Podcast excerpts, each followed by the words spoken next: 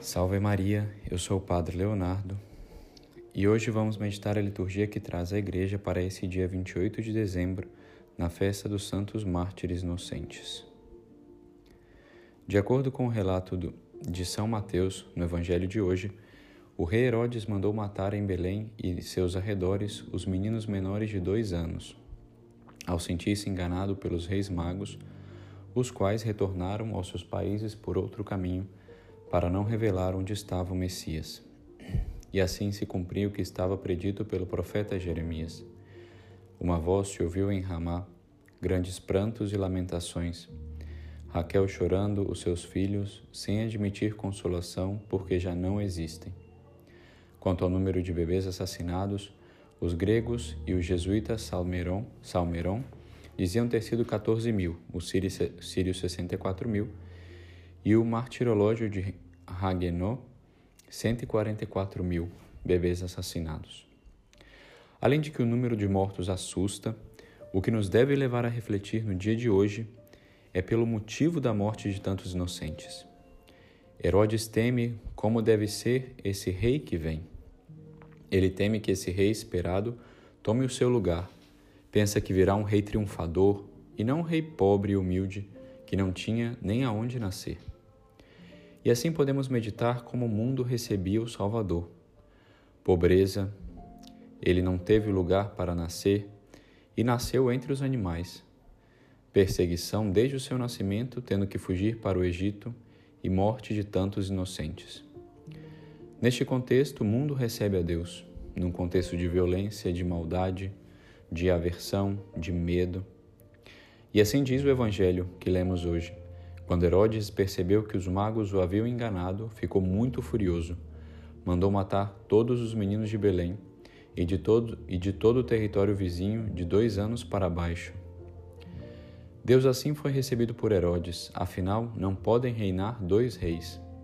Se nascia o rei e Messias esperado, era lógico que Herodes temia perder seu poder, e para não perdê-lo, perdê-lo, não tinha outra saída que matar o rei.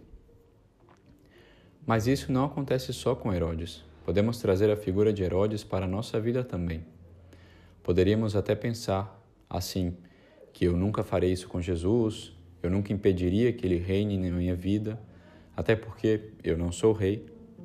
E é aí que nos enganamos.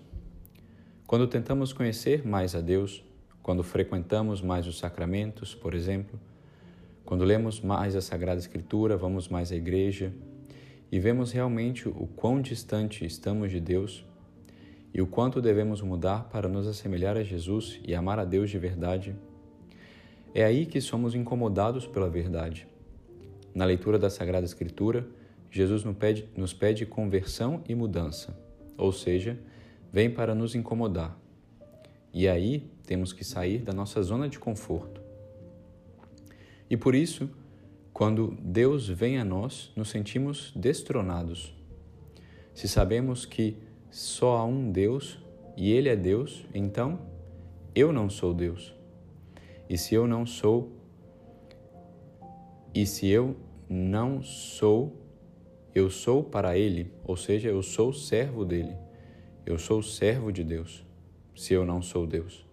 E por isso eu não sou Deus, e sabemos disso, que nós não somos deuses.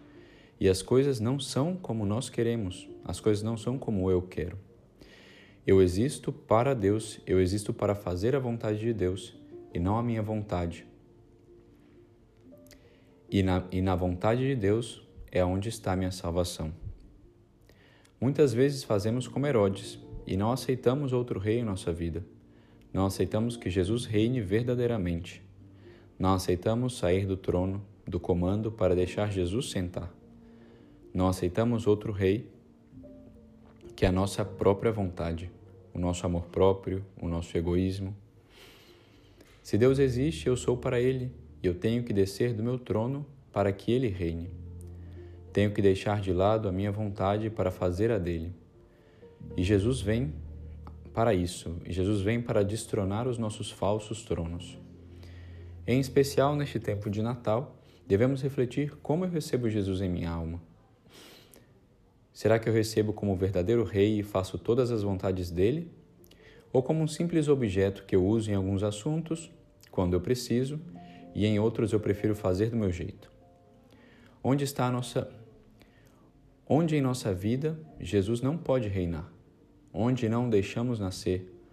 Onde eu não dou testemunho de Cristo?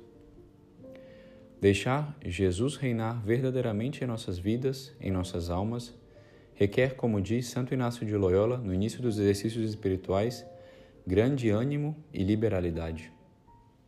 E assim está escrito no livro dos exercícios. Muito aproveita ao que recebe os exercícios, e podemos colocar aqui ao que recebe Jesus como Rei, entrar neles, ou seja, deixar Jesus entrar na nossa vida, com grande ânimo e liberalidade para com o seu Criador e Senhor, oferecendo-lhe todo o seu querer e liberdade, para que Sua divina majestade, assim como de Sua pessoa, como de tudo que tem, se sirva conforme a sua santíssima vontade. Grande ânimo de saber que não fazemos a vontade de qualquer um, e sim de nosso Senhor e Redentor, de quem morreu por nós e tem o poder para mudar nossas vidas.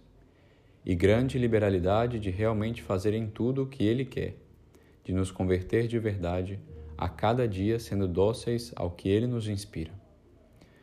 E esse é o tempo de mudança e de novos propósitos.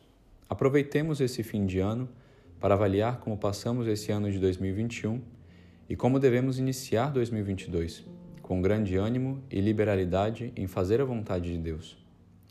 Que a Virgem Maria, neste tempo de Natal, nos ensine como verdadeiramente devemos receber Jesus como Rei em nossas almas e que, se deixamos Ele reinar verdadeiramente, devemos aprender a não ser mais reis e sim, como ela, como ela foi, ser servos e escravos de sua divina vontade.